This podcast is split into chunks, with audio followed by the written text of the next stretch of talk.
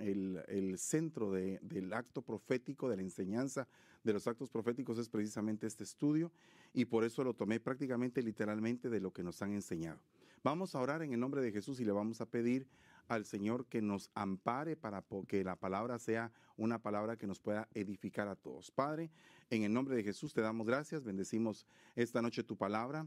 Venimos suplicándote en especial por la vida de Zoe Recino, Señor, te ruego en el nombre de Jesús que se pueda recuperar pronto, que haya un milagro, Señor, en su vida, Padre, y te ruego también por su familia para que los fortalezcas, de igual forma por todos los que están enfermos en el nombre de Jesús. Te ruego, Padre, que por favor los puedas recuperar en este año, Señor. Te lo pido, por favor, y que sea algo glorioso lo que suceda en la salud de mis hermanos y de todos aquellos que están enfermos, Padre, para que puedan contar tus maravillas y que para que pueda haber una, un testimonio de lo que tú has hecho en cada uno de esos cuerpos que en este momento están padeciendo. Te damos gracias en el nombre de Jesús y bendecimos esta palabra y te ruego que nos pueda nutrir y capacitar para toda buena obra en el nombre de Jesús. Amén y amén.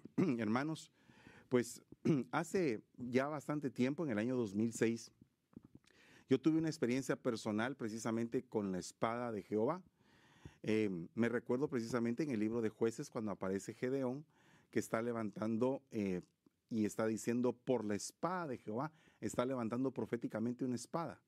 Pero ellos llevaban realmente un cántaro, una antorcha y una trompeta. Ambas cosas, tanto la espada como el cántaro, la trompeta y la antorcha, vienen a ser parte de un momento profético en la vida de ellos como soldados fieles que se habían enlistado con Gedeón, que habían sido apartados, seleccionados para ese momento. Imagínense usted ir a una batalla con un cántaro o con una trompeta o con una antorcha. Solamente si usted ve esos tres elementos, los tres elementos son proféticos. Y lo que hizo Gedeón fue librar una batalla profética, porque no estaba siendo eh, guiado el pueblo de Israel por su propio poder o por la fuerza de sus hombres. De hecho, el mismo Señor dijo, eh, quiero que elimines a, varias personas de las filas del ejército de Israel y que los mandes a su casa. Porque definitivamente esto no va a ser gloria del pueblo, esto va a ser mi gloria. Y con pocos hombres vamos a hacer esta hazaña. Entonces, realmente lo que ellos hicieron fue un acto profético, ¿verdad? Confiar plenamente en el Señor y aunque no iban armados, el espíritu de confusión se apoderó del enemigo, de los madianitas, y entonces todos se, se empezaron a matar. Entonces yo creo que cuando hay un acto profético es algo bien impresionante. La Biblia está plagada, está llena de actos proféticos. De hecho, nosotros podemos ver diferentes situaciones y tendríamos que tener un estudio aún más largo que el que vamos a tener el día de hoy para poder explicar en algún sentido todas estas maravillas proféticas que se dieron a través de estos actos. Por ejemplo, en el Nuevo Testamento vemos al profeta Agabo que agarra un cinto y se amarra a él y empieza a decir, así como me está sucediendo a mí, como estoy ejemplificando, así van a ser con el que es el dueño de este cinto. Entonces, definitivamente yo creo que es bien interesante, por ejemplo, cuando el Señor empieza a explicar por metáforas o empieza a predicar por medio de figuras. Yo soy la puerta, yo soy el camino, yo soy la verdad, yo soy la vid, yo soy el maná que descendió del cielo.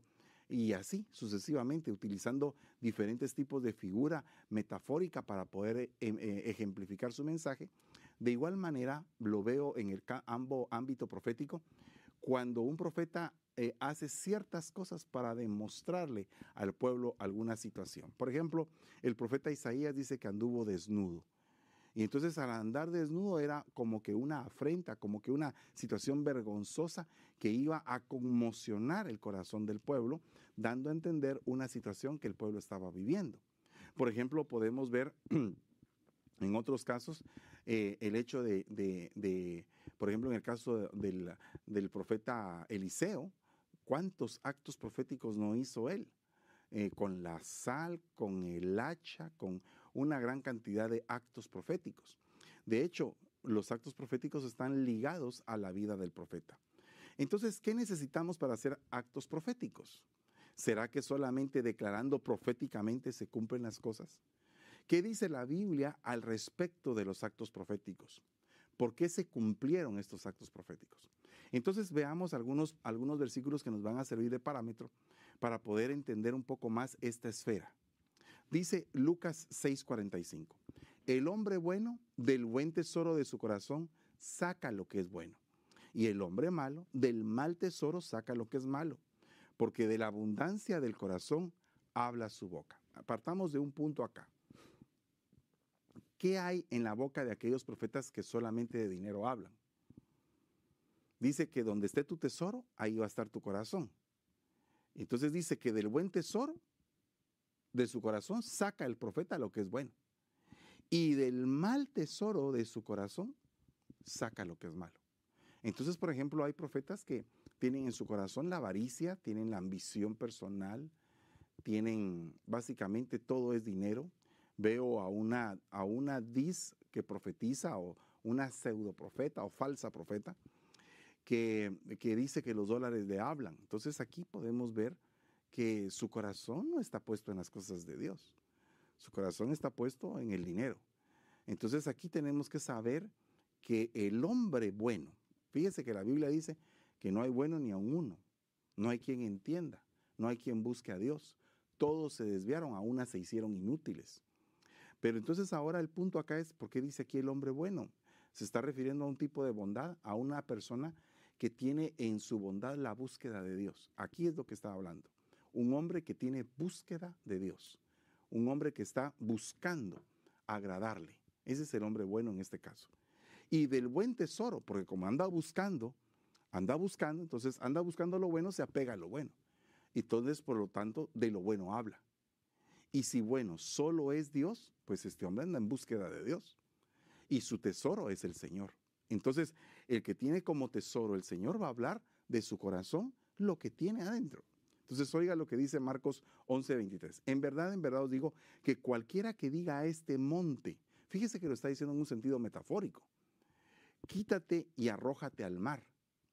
Y no dude, esa palabra dudar, espíritu hostil, una oposición o vacilación. O sea, el que está con un espíritu rebelde, soberbio, obstinado, orgulloso, no va a poder, no va a poder realmente ser, ser sensible a las cosas de Dios, ser entendido, ni tampoco va a poder hacer cosas que parecen imposibles, porque tiene hostilidad y también tiene vacilación. Y dice la Biblia que el que vacila es como el hombre que, que, es comparable con las olas del mar.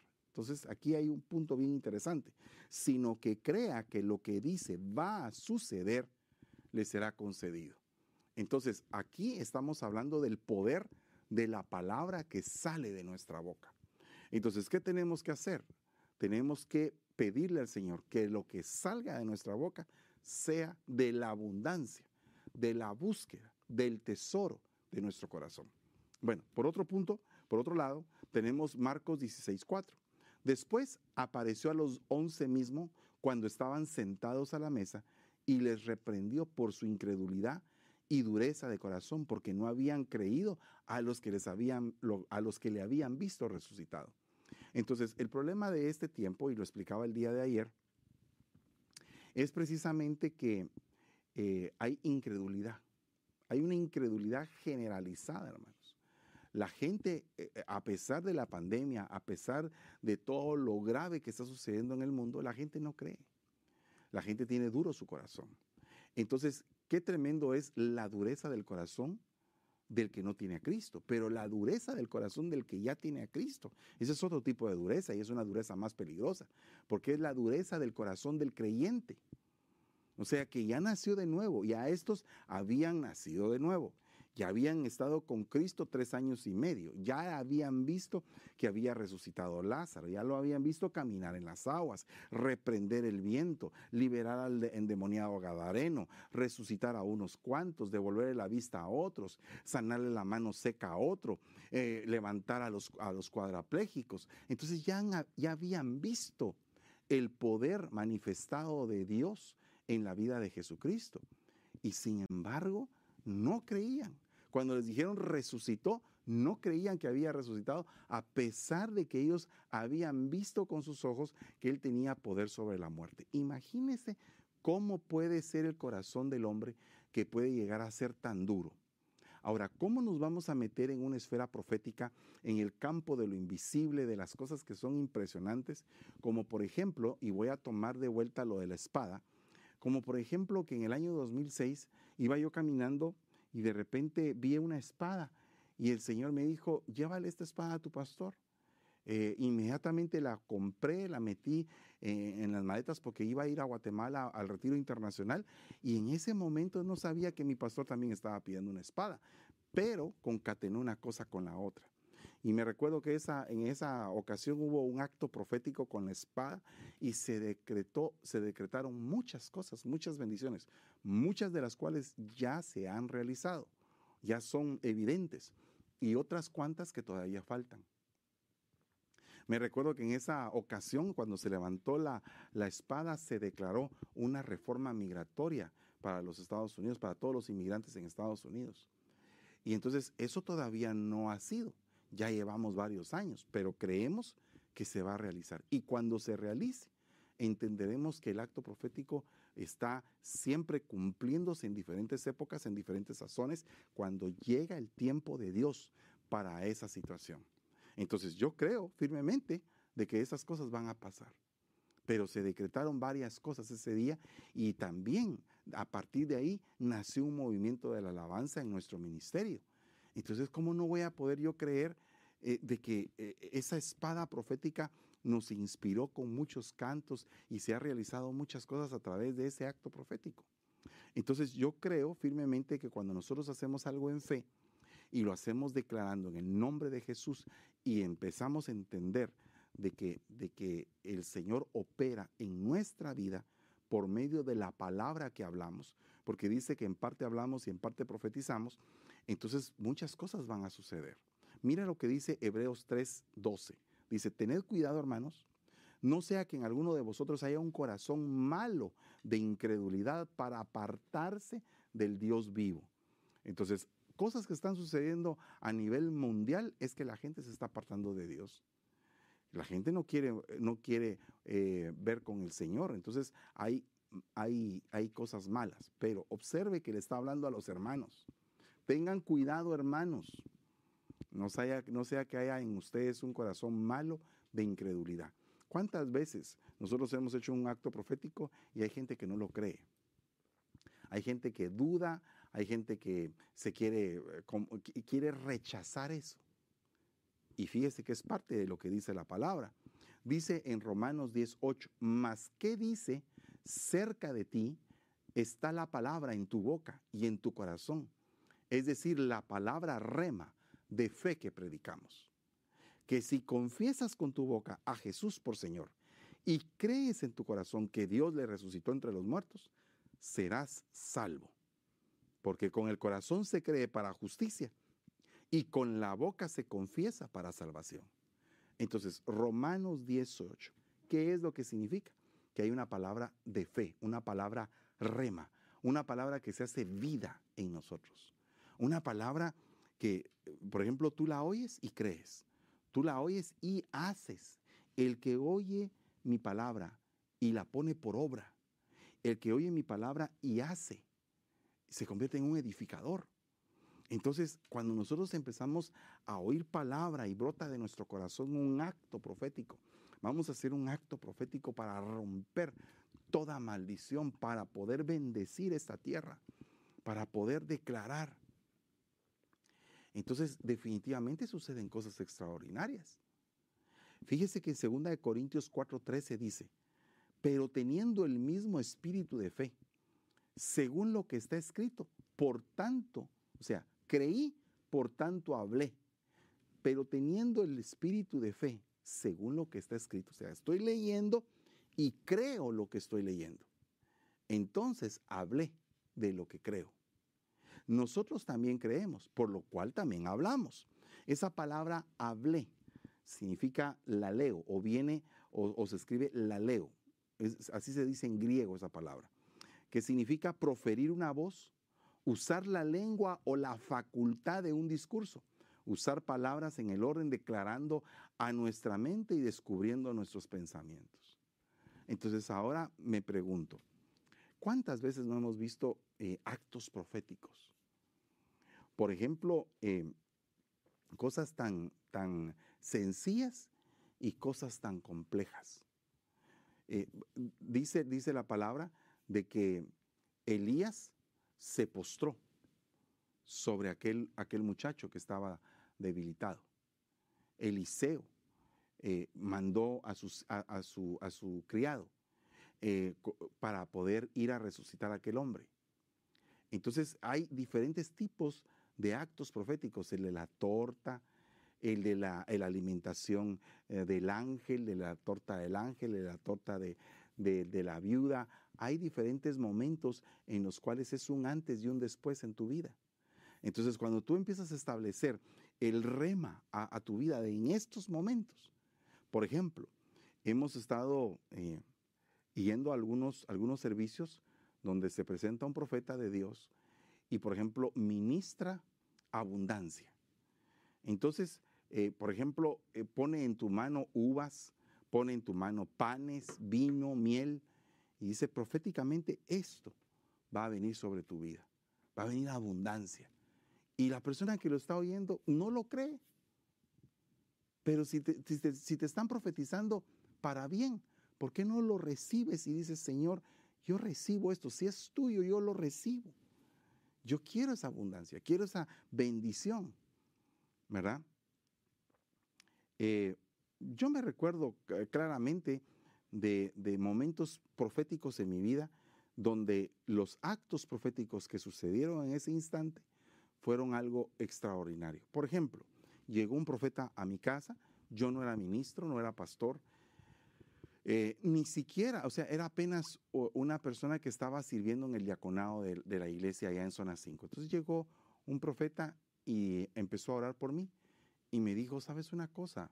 Fernando, fíjate que veo muchas banderas sobre tu cabeza de muchos países que se levantan. Y, el Señor me está mostrando que vas a ir a predicarle a esas naciones y vas a estar en esas naciones. Y dije, pero ¿cómo lo va a hacer el Señor? ¿Verdad? Eh, yo recibo esto porque es una palabra de bendición. Sería absurdo que yo no recibiera esa palabra. Pero yo recibo esa palabra y la recibí en el año 2001, 2000, en el año 2000 la recibí. Era el año frontera que, se había declarado. En el año 2000 la recibí. Entonces, digo yo, wow.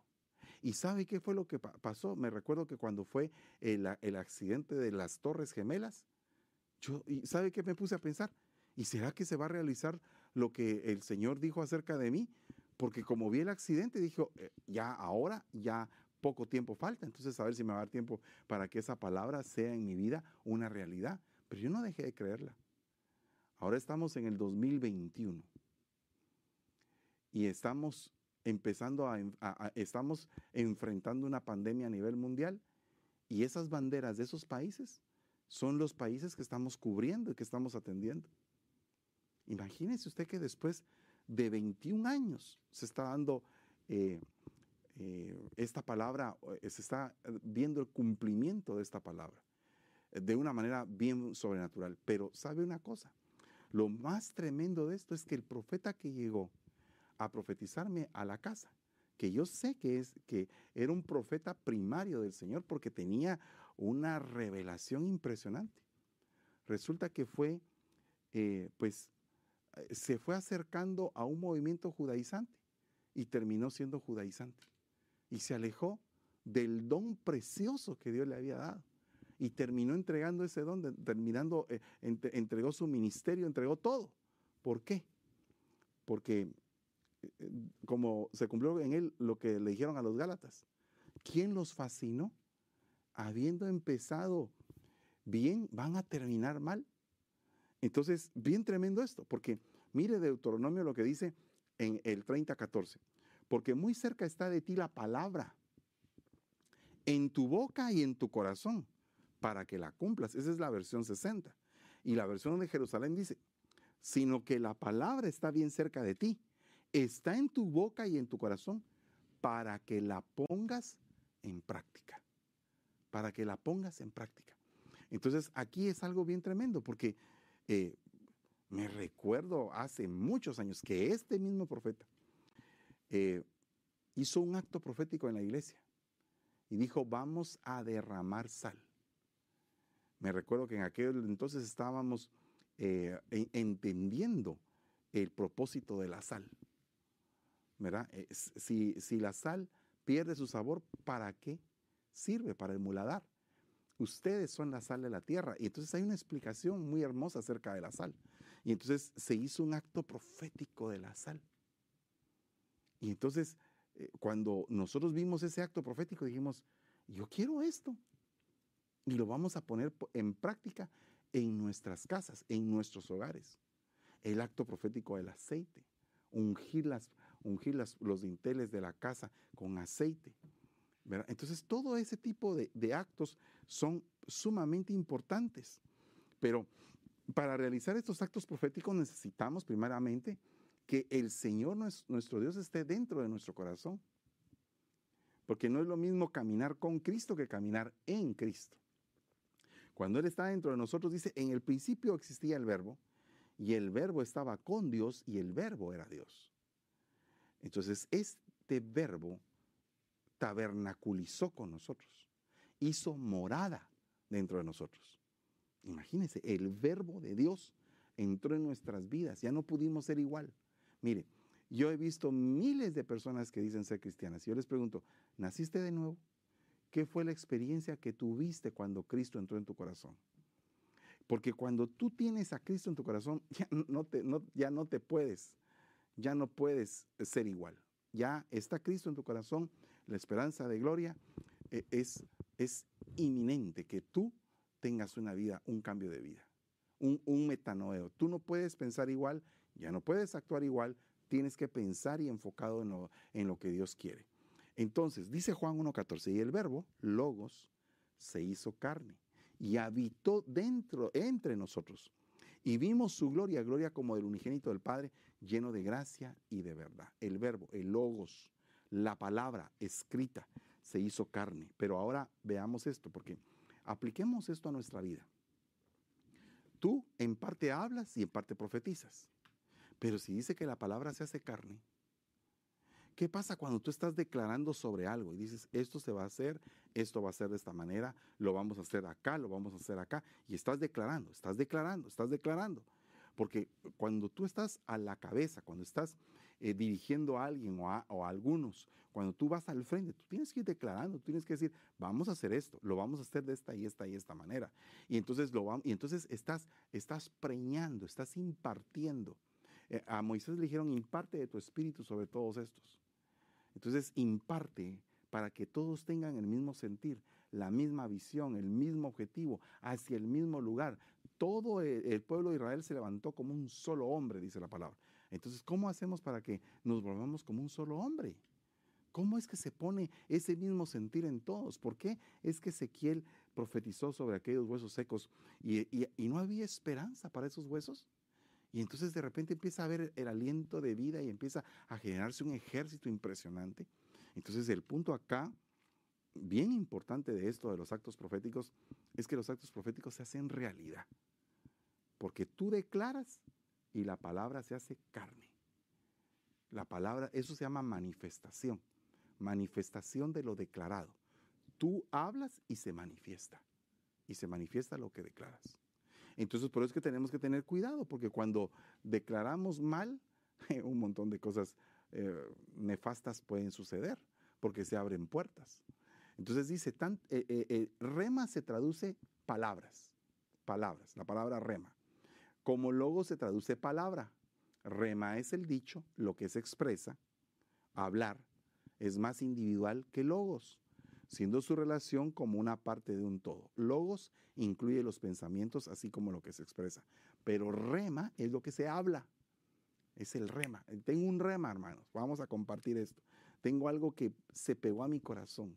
Esta palabra brotó, brincó, se pegó en mi corazón y esto me hace meditar y accionar. Estos dos términos han sido distinguidos de la manera siguiente. Logos es la palabra más profunda, más plena e inclusiva. O sea que es, todo lo que está incluido. Esa es la revelación de lo que está en Dios, en su naturaleza y carácter, su amor, sus caminos. En resumen, todo lo que Él comunica es el logos. El logos se hizo carne. La palabra se hizo carne. Ahora, el rema es la comunicación misma. Hablar es aquello que es conocido en la mente y conocido como expresión. No se puede pensar sin tener un pensamiento. Y logos se emplea para denotar aquello y su expresión. Es el tema y la forma del pensamiento y de la expresión. Así como la expresión de ello. Es una palabra tan inclusiva que es muy difícil de abarcar. Rema es la expresión proposicional mediante la que se comunica el pensamiento. Voy a proponer esto. Es un rema. Entonces, nosotros tenemos que eh, ser muy cuidadosos eh, en el estudio de la palabra, porque cuando estamos estudiando la palabra, empiezan a brotar cosas. Y cosas que quedan tan hermosas. Mire, hermano, si algo nos duele a los predicadores, es que el Señor nos da algo y no tenemos para apuntar en ese momento lo que nos da. Y se dejan escapar muchos pensamientos. Dios, Dios nos libre de eso. Tenemos que tener un, por ejemplo, un, teléfono donde poder apuntar el rema. El rema. Por ejemplo, cuando tenemos, eh, eh, digamos, un estudio continuo de la palabra, brotan tantos remas que, que hacen falta más tiempo para predicar de todos los remas que nos ponen, que nos dan. O sea que el que está ejercitándose en la palabra viene uno, dos, tres, cinco, quince temas y uno dice, ¿y qué hago? ¿Cuándo los voy a compartir? Pero muchos de esos temas son para uno. Pero uno tiene que tener un bagaje y pensar que algún día va a brotar, va, se va a abrir ese baúl y van a aparecer esos remas hermosos. Entonces, si esta distinción se tiene en cuenta, se comprenderán mejor los siguientes pasajes para el logos. A todo el que oye la palabra singular del reino y no la entiende, el maligno viene y arrebata lo que fue sembrado en su corazón. Este es aquel que se sembró la semilla junto al camino. Entonces aquí hay un problema, porque veamos este otro versículo. Se fue otra vez y oró diciendo las mismas palabras. En el original se dice palabra, en el singular no palabras.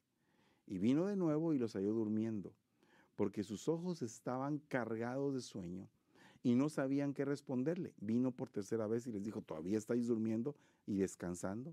Basta ya, ha llegado la hora, he aquí el Hijo del Hombre es entregado en manos de los pecadores. Entonces acá estamos viendo dos dimensiones, una palabra escrita propiamente, una palabra que es logos, ¿verdad?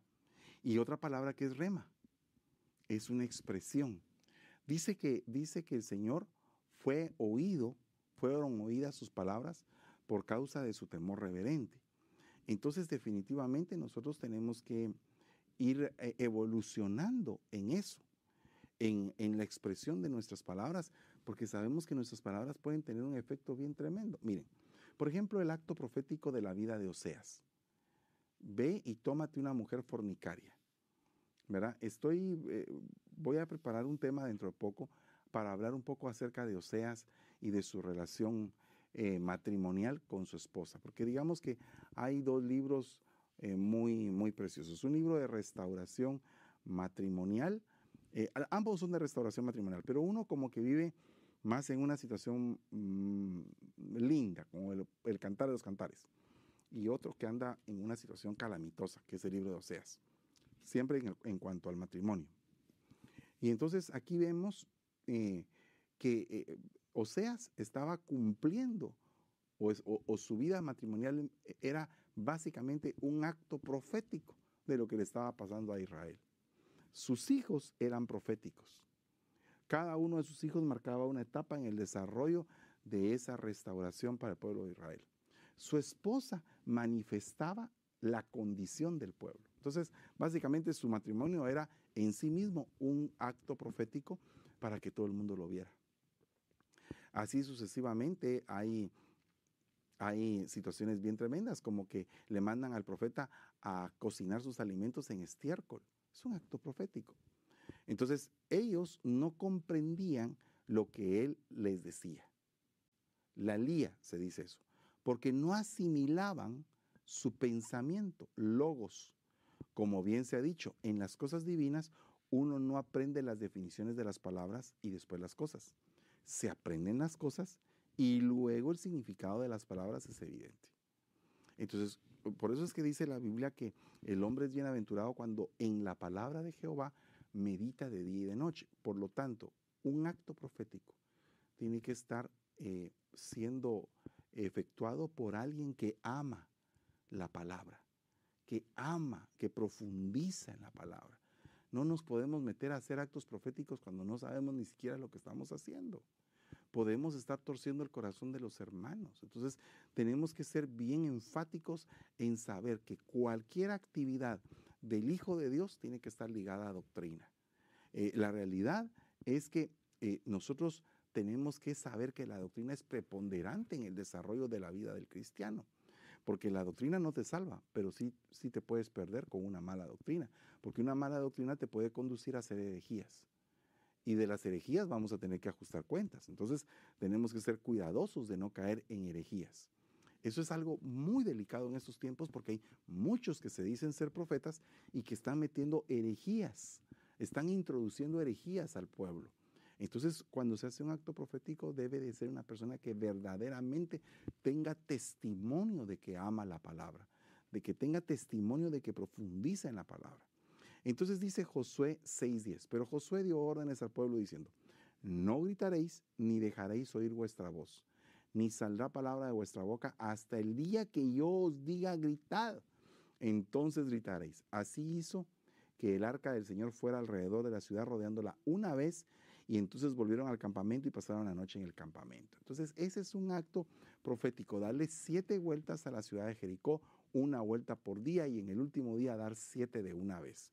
Entonces, aquí hay un acto profético realizado por Josué en cuanto a conquista. Fíjese que hay actos proféticos de sanidad, actos proféticos de conquista, actos, actos proféticos de advertencia. ¿verdad? Eh, fíjese cómo va ligado todos los actos proféticos. Por ejemplo, el de Gedeón con los cántaros, el de Josué con las vueltas, son actos proféticos de conquista.